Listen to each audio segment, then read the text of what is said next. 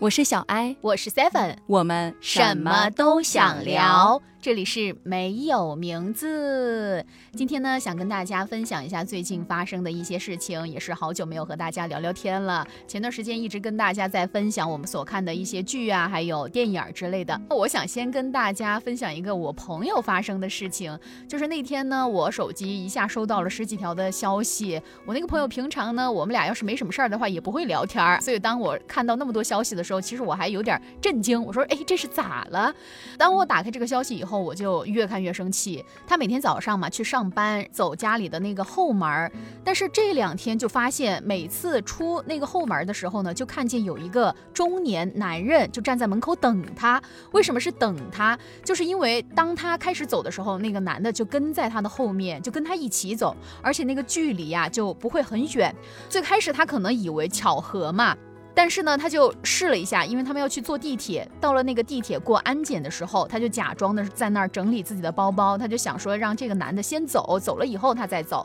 结果谁想到那个男的就在后面也不走，就开始把那个手机打开，就好像在那儿整理自己的那个什么二维码要扫码怎样怎样的。就反正就是必须等我那个朋友走了以后，那个男的他才开始走。他们俩呢在地铁嘛，地铁不是有很多个那个车厢吗？他换一个车厢，那个男的就跟他到哪个车厢，反正就。很离谱，就莫名其妙的。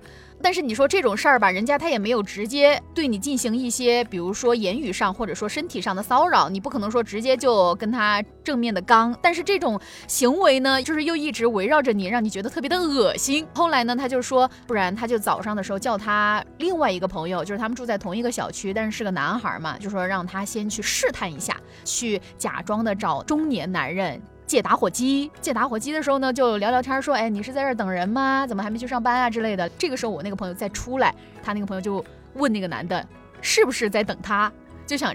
准备直接正面刚嘛？我今天就去问了一下最新的进展，结果他们两个早上的时候去蹲那个男的，结果那个男的今天没有出现，可能是因为昨天的时候坐地铁，我那个朋友实在是有点没有控制住自己的情绪嘛，特别的外泄，瞄他就是用那个眼神杀他的感觉，就翻了个白眼儿。对，最开始的时候，其实我那个朋友就用眼神就是给他翻白眼儿之类的，那个男的还对他笑，就真的很猥琐，很恶心。所以说呢，在遇到这种事情的时候，说。实在话，你除了就是自己被恶心到。你真的不知道该用什么办法来解决，嗯，所以说我们今天想和大家分享到的主题就是关于在生活当中，我们可能会遇到一些陌生人，甚至不是陌生人的骚扰，这个时候我们应该怎么办？因为当时我听到 Seven 跟我说这个事儿的时候，我的第一反应就是那拿出手机拍呀，嗯，至少你留个证据，等于震慑他一下，就表示说我已经把你的样子记录下来，记录下来了。对你要是对我做什么，或者我要是。有什么，我就可以把这个给警察叔叔。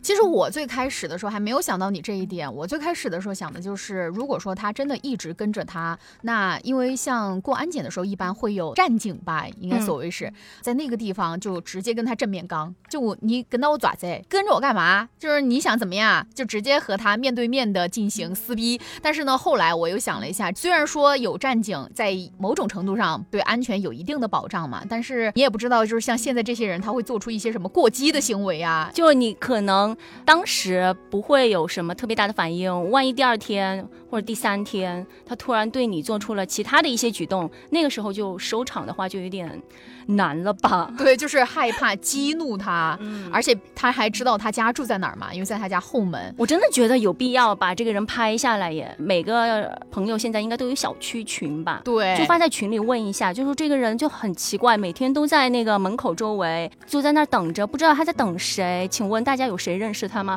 我觉得小区的群里面会有很多的好心人的。虽然说邻居之间现在都是比较陌生的，但是大家也会关注到自己，因为可能真的这个人人就是有威胁性的。他万一威胁到我的安全呢？大家可能就会从这个角度考虑，就会非常热心的帮助。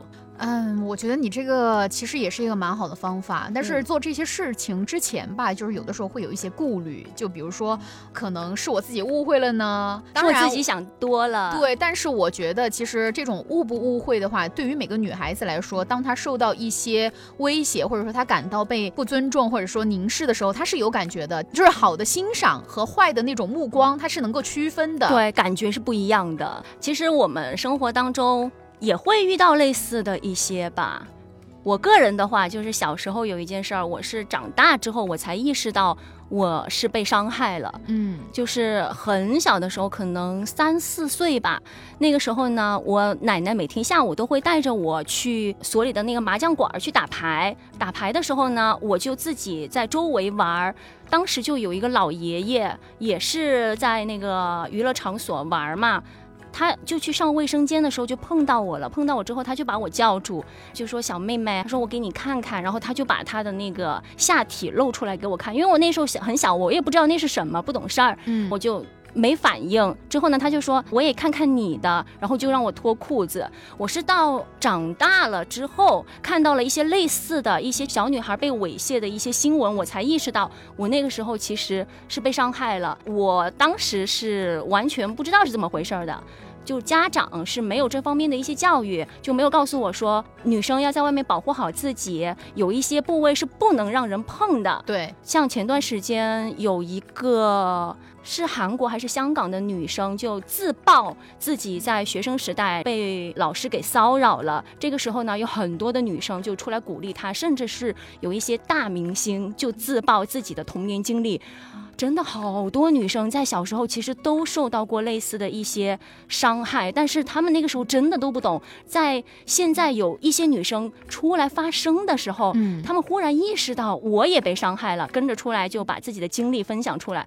我觉得那个力量也是让我很震惊。就是说，有的时候我们遇到一些事儿，其他的人不知道你经历了什么，就像刚才 Seven 的朋友，别人就会觉得说，万一是你戏多呢？对，是你自己在那幻想吧，你这个人就是对自己好像很自恋，但是呢，我觉得一定要发声，嗯就是说你不发声的话，就永远不会有人知道。是的，而且如果你不发声，不把这个事情讲出来，那个变态，还有就是那种坏的人，他会永远的那么的猖狂。他会觉得你可能会有些畏惧，嗯然后你就隐忍了，你也不愿意告诉警察，也不愿意告诉家里人。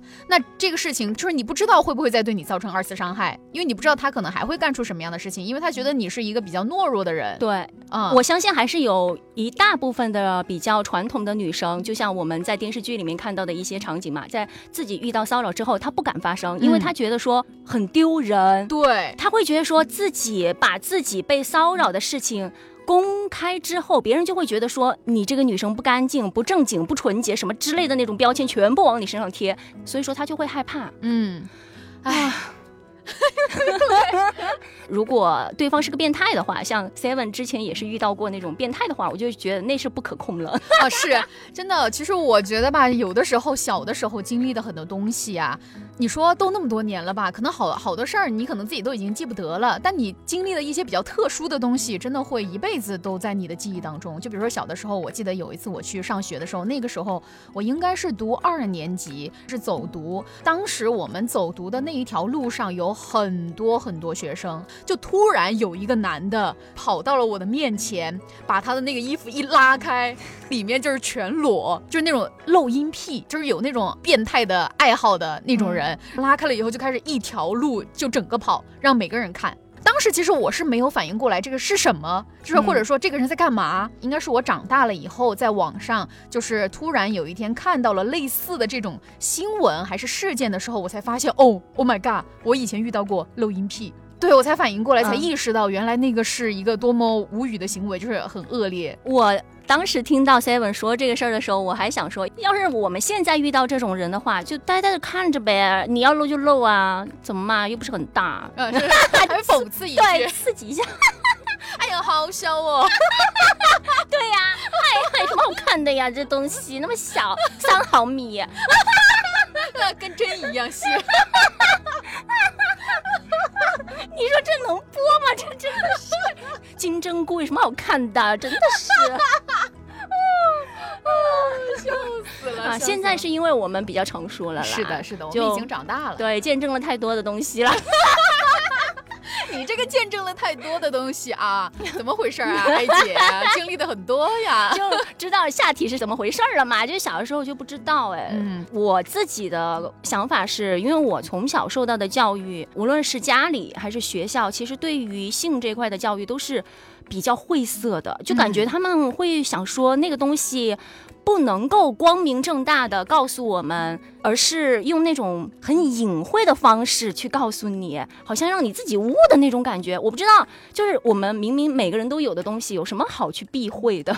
我觉得这个性这个教育在很多家庭应该都是这样的。嗯你比如说像我家小的时候，你要是看见那个电视上有人在接吻，天呐，我们爸妈就马上把我的眼睛一捂，就好像这是什么见不得人的事儿一样。等你稍微长大了以后，比如说可能在某些时候和他们谈论到了这方面的东西，谈论，对。你会和你妈妈谈论这个啊？不是，就是有的时候他会隐晦的告诉我，你和别人谈恋爱的时候不要干某些事儿，那你这个时候呢要保护好自己。但是呢，他仅仅就只会到这里就戛然而止了，他不会告诉我要怎么保护自己，就是他不会告诉我这个事情他会给我带来多大的后果，或者说会造成什么样的危害，他都不会讲，他就只是会告诉你你不要做就行了。哎，对哦，你这样一嗯说，我好像我的妈妈也没有告诉过我呀，类似的，对呀、就该怎么做，只会说，哎呀，保护好自己呀，不要怀上了呀，什么之类的。对，但他从来不会告诉我，我到底应该怎么保护我自己，我要做一些什么样的措施，或者说这个会给我造成多大的一个伤害。但说实话哈，如果家长告诉我这个，我也会有一点羞耻。就比如说刚才你所说到的，我们有时候在家里看剧的时候，看到那种接吻的镜头嘛，就会觉得说，呃，这个不能看，不能看之类的。要是我跟我妈现在这个年纪哈。去到影院啊，去看到有接吻或者是有激情戏的时候，我心里都会有一点羞耻感，我会觉得说他会怎么想，就很奇怪，我不知道我我为什么就会有这种心理的反应。而且这种心理特别适合家长在一起的时候会有，对就如果是和朋友啊，或者和自己的妹妹啊这些在一起，完全不会有，甚至还会讨论一下。就很奇怪哎。我觉得这个是不是家庭环境的原因呢？就因为我们家的家庭环境，反正一直都是比较封建、比较保守的，嗯嗯根本不会把这种东西放到明面儿上来讲。所以我自己就会有一种意识，好像这个东西不能够公开拿出来说。我突然想到，我之前对我的妹妹，我的小的那妹妹现在是在读大学，因为我家里的长辈，他们可能觉得说姐妹之间说这个会比较轻松一点嘛，他就说你要提醒她哟，千万不要怀孕哦，因为现在还在读书，谈恋爱就好好的谈恋爱。然后我就跑去跟我妹妹说，你要注意安全哟，你要保护好自己哦。我觉得我就是重蹈了我的上一辈的一个话而已，就我没有任何的改变，我的格局也没有打开什么的。嗯，我现在突然恍然大悟，哎，我就变成了他们呢。哎，我刚才被你说了以后，我也恍然大悟。就我给我那个小妹妹，就是我妹妹的的妹妹嘛，嗯当时也是和她在那个公交车上有讨论到这个问题。我当时也就是只是告诉他，我我说你一定要保护好自己。如果你真的有一天做了这个事儿，你记得要做好安全措施。但是我没有告诉他要怎么做安全措施，我也没有告诉他这个事情的后果有多严重。我觉得我们待会儿就是可以马上就发个消息告诉他们。哎，马上也有点太扯的了，他觉得这姐是怎么了？今天是疯了吗？就突如其来就告诉我要保护好自己。我们刚刚就有一点点的跑偏，就说到就性上面了。嗯当然，其实遇到了骚扰也是一样的，就是要说出来。在前段时间的时候，我不知道你们有没有关注鹦鹉什么的那个作家，突然有一个女生就爆出她被这个作家给骚扰了，很多人就在下面评论，就说你从一开始你其实就已经感觉到不适了，那你为什么会第二次、第三次的和他见面，就开始质疑这个女生她爆出的目的是什么？可能就是为了想要名气啊，或者是你想要钱之类的。大家的第一反应真的就是这样。然后那个女生后来发了更长的一篇文章解释，我昨天去翻那篇文章已经被删掉了。那篇文章非常有力量，他就说，因为对方是一个很出名的人，当他第一次和那个男生在一起，那个男生摸他的脸，告诉他你很美的时候，他是有一些身体的退缩，但是呢，他不敢直接的拒绝说“我不要”，嗯你凭什么来摸我？嗯因为基于这个男人的社会地位，基于他的权利，还有他的各种资源，他开始害怕。第二次约出去的时候呢，这个女生就想说，那我带其他的朋友一起就会好一些。但是没想到那个男生依然是在最后找到了机会，就把她送回家。再次开始摸她的腿啊之类，的对，那个女生到后面本来想说就不要再见面了，后面因为一些工作的原因吧，还是要进行交接，不得已再次的和他进行见面。所以说，有时候我们不是没办法拒绝，而是说真的是。事情没有那么简单的，就比如说有一些问题不是一加一就等于二的，会有非常多的一些客观的因素在里面，你没办法直接的去拒绝一个人。比如说你的领导骚扰你了，难道你就真的能够马上明目张胆的告诉他？这个人骚扰我了吗？我觉得真的是不能够，因为你在一个社会的氛围里面。是的，而且像我们经常有的时候看到的很多新闻，就是关于骚扰的，无论是儿童的还是说成年的女性的，其实他们的骚扰的那个对象施暴者，他其实很多都是带有一定比较强势的地位，比如说有的是老师，然后有的是领导，还有的就是像那种长辈。所以这种情况下，他在一定方面压制你的时候，你不知道该怎么去挣脱。当然，还有另外一部分，就是说在那个时候，很多人是年纪小，就确实是在性方面这一方面的意识比较薄弱，他不知道该怎么去面对，怎么去反抗。但是我觉得，随着这段时间很多事情被爆出来以后呢，因为像现在本来网络也很发达嘛，很多女孩了解到原来这种事情是错误的。我们在面对这样的事情的时候，要勇敢的站出来，大声的制止，并且要拿起法律的武器来保护自己。我觉得除了就是像刚才说到的这种身体上的骚扰以外，我还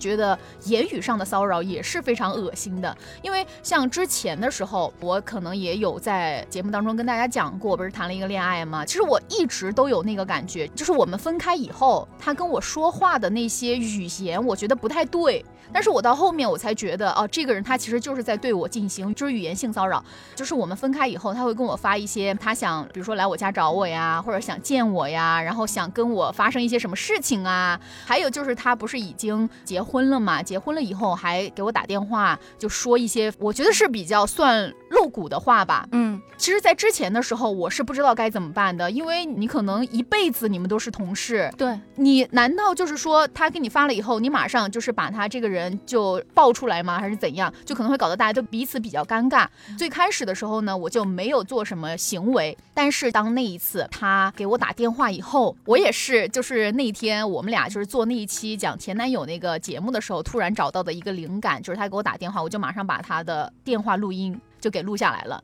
就把它当成了证据保存下来。还有就是他以前给我发的一些短信，全部都截图了。所以我就说，如果有一天他还继续这样做的话，那我可能也没办法了，我就只好拿起这些证据来保护我自己。对，我觉得这一点做得很好，就是一定要有证据。无论你是决定什么时候报，还是永远可能之后就不会发生了，就算了。我觉得一定要有证据，因为现在大家很容易会有质疑的声音。是的，就你口说无凭，别人就会从另一方面去攻击你，就会觉得说啊，可能是你想怎么怎么样，你破坏人家之类的。真的是的，我真的有时候在网上看到有一些女生发布消息，说自己遇到了一些性骚扰，下面有一大半的人。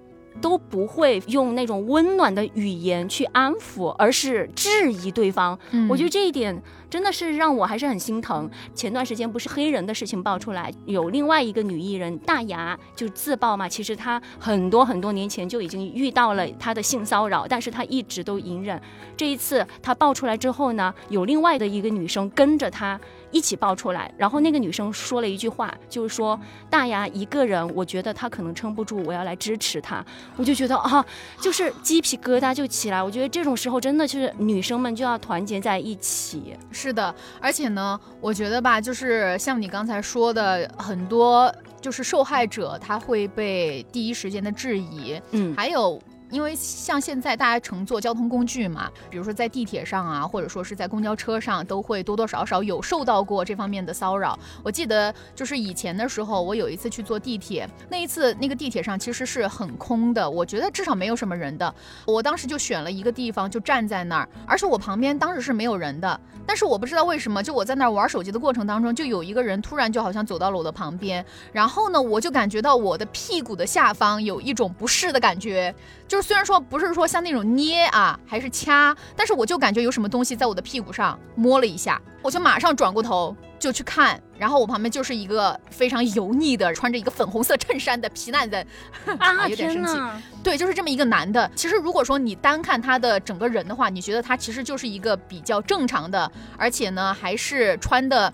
有模有样的这样一个人，嗯但你不知道他居然就会做出这样的一个行为。我觉得像遇到这种事真的是很难有证据，因为他就是一瞬间。对，那一瞬间，其实我真的是挺懵逼的，我不知道我那个时候该怎么办。但是呢，我下意识的就把我的包就马上转到了就是离他对离他嗯很近的那个方面，然后立刻离他远远的。就我虽然说也没有当场就是立刻制止他或者怎样，但是呢，我就是用我的行为，包括我的眼神去杀了他一下。到站了以后，他马上就走了。说实话，要是真的遇到这种情况，我自己脑子里脑补的是马上给他一耳屎，是的，但是我不敢，是吧？这是实话。就是我虽然脑子里会很强势说，老子就要给他一耳死。但是就真的做不到，嗯没办法做到哎。其实我在坐地铁的过程当中遇到过很多次像这样的事情。我记得有一次我在地铁上听见一个女生很大声的，就是在那个中间就在那儿说：“她说你干什么？有本事你再摸我一下。”她说那么多人。你想怎么样？反正就是很强势的，就是表达出了自己当时的一个心情。然后那个男的比他更强势，你知道吗？就很凶。他说怎么就是我摸你了？他说你是不是想太多了，或者怎么怎么样？他说有可能就是人太多不小心碰到了呀。他说你怎么就说是我摸你了呢？就进行一个狡辩嘛。就所以说，有的时候你真的在这种公共场合遇到这样的事情的时候，真的是一个很难受的事情。比如说之前我们有在网上不是看到那个新闻嘛，就是那个女孩她大声的制止，好像也是有被骚扰到，嗯但是最后就是有反转嘛，就是说是那个女孩自己怎么自导自演，好像是那个女生说那个男的偷拍她，结果人家根本没有偷拍。嗯，我就觉得这种人就很恶心。就本来我们已经渐渐建立起来了一个很好的氛围，大家遇到骚扰就勇敢发声，但是遇到这种有反转的，别人就会下一次再发生同样的事情的时候，真实发生的时候，就会开始质疑。是他是不是又在作秀？他是不是又在那儿自导自演？我就觉得啊，这种人真的是 掐死啊！我觉得真的好恶心。对，就真的是一个搅死鬼儿。哎，真的，哎，我前段时间还有看到有一个新闻，就是一个女生啊，我觉得她是比较惨的那种，她遇到的事情是。已经有液体在她的那个屁股上了，就是那个衣服上，就是一滩那个水渍。我就觉得我不是很懂哈，他们到底在干嘛？就是这些变态，对，会变态是没有任何人能够想得清楚他们到底在干嘛。觉得很莫名其妙。当然，我们说到的，因为我们自己是女生嘛，嗯，就是说到的大多都是女性方面的一些事情遭遇，男性也要保护好自己，因为是的，之前在我们重庆这边发生过一个事情，一个男生他自己是躺在公园在休息，后面就被一个大爷给猥亵了，就是在这种很公开的地方遇到这种骚扰，不单单。是女生，男性也会遇到，特别是现在的，其实很多的小哥哥都很漂亮啦，啊，是啦，就有时候就真的很想那个一下啦。啊，要不得哈，要不得。没有没有，没有 对，就是像现在，其实我觉得被骚扰这个吧是不分性别的，嗯只是说在这种大环境看来，女性她受到的伤害会更多。特别是女生在遇到这种骚扰的时候，别人就会攻击你的穿着这方面，嗯也会让我觉得很莫名其妙很神奇。就是说，你自己要穿的那么少，你不就是想让别人去怎么怎么你吗？就一看就是不正经的女孩儿之类的。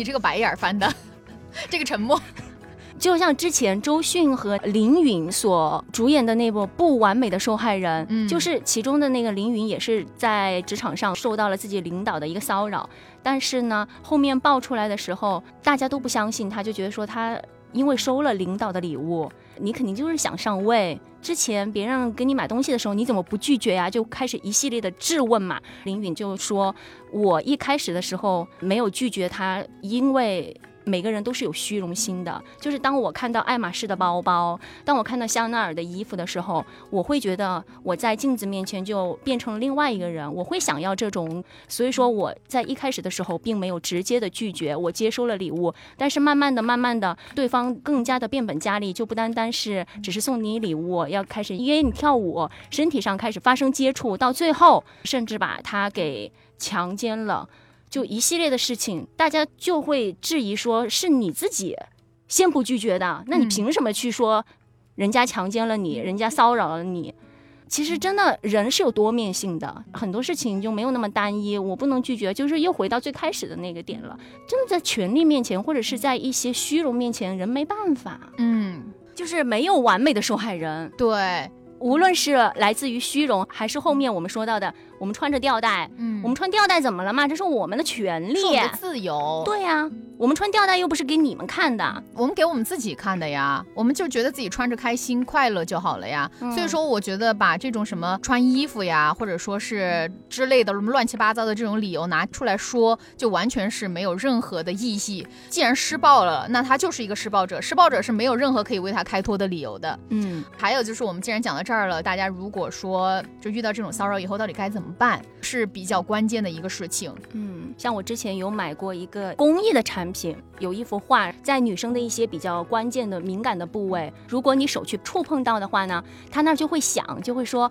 这里不能碰，这里不能碰。哦，还有这种对我当时就买了，我只是支持一下公益，因为我没有小孩嘛，我就送给了另外的一个同事的女儿。我觉得就是从小就要告诉自己的孩子，无论是女儿还是儿子吧，就有些地方是不能碰的，就从小要给他们一个这样的意识在里面，就不能像我小时候那样，真的是啊，什么都不懂哎。我之前其实就有听到说，有一些家长在教育孩子的时候，就会给他们看一些漫画，嗯然后给他们看漫画的同时呢，他们就会知道衣服遮住的地方别人都不能碰，也不能看。嗯对，所以我觉得从小就是培养孩子这方面的意识和告诉他们这些知识是非常有必要的，嗯就不会让他受到伤害。对，再来呢，就是如果是在职场上遇到了的话，我觉得可以像 Seven 那样做呀，就先留证据，因为你嗯可能出于一些现实的原因，你没办法直接去杠的，而且杠了也不一定就会有一个好的结果。是的，所以我觉得当时我就是那一瞬间那个反应还是挺快的。哎呀，挺机灵的哈。哎，我当时真的是受到了你那个启发，嗯就你当时跟我讲，马上录音的时候我说耶，那我要是遇到这个情况了，我必须要那个干。对啊，所以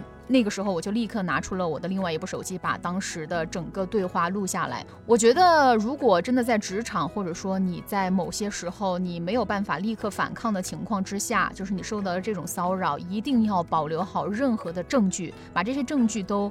存起来，因为你不知道，就是说，可能有一天它就会成为一个非常有力量的，能够支撑你的这样一个武器。对，再来呢，就是在学校里，嗯，就像刚才你所说到的，其实还有那种老师，毕竟是那种重量级的。房思琪的那个乐园之前、呃这个事情也是很大，就是也会有人质疑说，就十多年的时间，你为什么都不反抗？是因为他那个时候还真的很小，就是在学生时代就被一个老师洗脑的话，我觉得这个也是不容易反抗的。嗯就大家也要反 PUA 啦。是啦，你不仅是你说房思琪的那个，还有之前。闹得很大的北京的那个艺考，嗯就那些小孩儿不是去北京上集训班嘛，然后被那个男的叫到办公室，让他们当面换衣服之类的，就是这些就已经是骚扰了。但是那个时候他们在他那儿上课，他完全不敢发声。如果他一旦发生了，他马上就会被孤立，被那个老师让所有的同学孤立他，就等等可能会发生很多很多的事情。但是我觉得不管怎么样，就是大家一定要在保护好自己的前提之下，就是留下证据。如果能够找到机会发生的话，一定要发生，因为我们绝对不能让那些坏人得逞，甚至是猖狂下去。像这种的话，我觉得可以抱团儿吧，当然可能也不好抱团儿。不是我们在前面就讲到了吗？就很多女孩她会羞于把这个事情公开，就所以说，如果我不公开说的话，我怎么知道你也受到了同样的这种伤害呢？所以还是得说出来，真的就是不要觉得这是一件非常羞耻的事情，对这个一点都不羞耻。因为你是受到伤害的。对，你是受害人，你无论说什么，你都是正确的。之前我想到有一个女生在网上就分享了一个点，嗯就是说她初入职场没多久就发现说身边的一些男同事嘛，在语言上会有一些骚扰，就可能就是那种调戏的那种语调调去说话。她就说，我后来在公司里的时候呢，我就开始比他们更无赖、更黄说话，别人就会觉得你不好惹。哦就会有一个标签给其他的那些异性的同事，就会觉得说这个人好像有一点惹不起，就很顺利的隔开了一些言语上的骚扰。我觉得这个办法也很棒哎，那你耍流氓，我们还不是会耍？就用魔法打败魔法。对呀，哎，其实真的可以试一下哎。是，就比如说如果有人说啊你好平啊，那我就说啊你看起来也不大呀，是不是这样？好了，就希望大家可以通过自己的一些适合的方式保护好自己吧。我觉得嗯耍流氓这还还真的操作起来会挺正常的一点，稍微。反正呢，就是有很多人，他可能多多少少的都有经历过这样的骚扰，心里边肯定多多少少的也是留下了一些阴影。说不定有的人他可能此时此刻也正在经历。那我也希望大家都能够保护好自己，然后能够留下证据，也希望你能够尽快的脱离这种处境吧。是的，哎，这个话题说实在话，说起来真的挺。挺难受的，就 有一点沉重啦，也不知道为什么莫名其妙就说到这么沉重的话题。哎，明明就是两个搞笑的人 我们两个搞笑的人也是很正能量的，好吧？对，就希望大家能够开开心心的，千万不要被你自己给自己无形的一些压力和枷锁捆绑所压倒。嗯，如果大家有一些，比如说好的这种防骚扰的方法呀，或者你在网络上有看到的一些呀，也希望大家可以和我们一起分享，把更多的方。法传递给更多的人，然后希望大家都能够保护好自己吧，健健康康、开开心心、快快乐乐。好啦，那我们就拜拜啦，拜拜，拜拜。披头散发，很多疤不认得我的话，然而发芽，笑着花，肚子越来越大，以为所见之人多，自己可以傻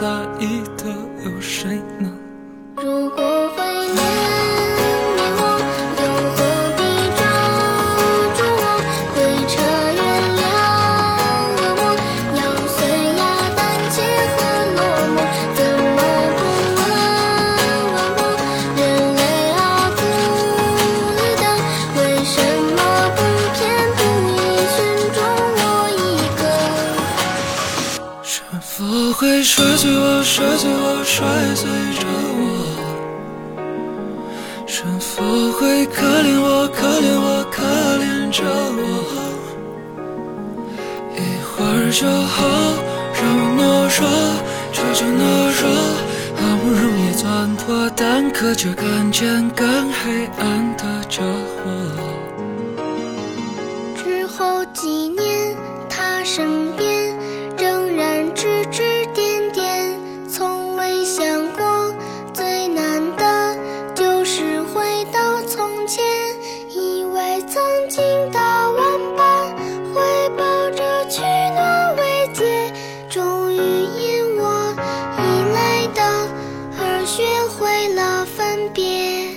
是难过，神又说唱歌会好的多，他骗人的，不是的，我已经唱哑了，想开给世界的花，你叫我怎？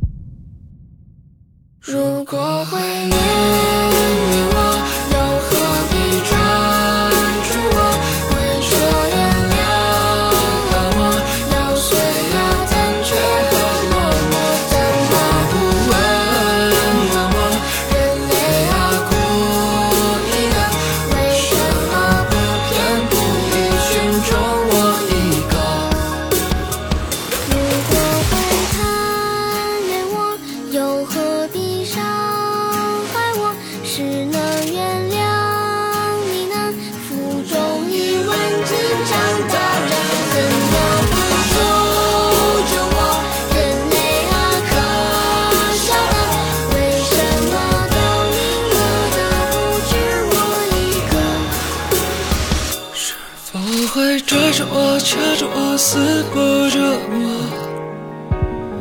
是否会累着我，咬着我，车轮着我？一会儿就好，让我躲躲，悄悄躲躲，真的又在很快意呢？也许世界并不坏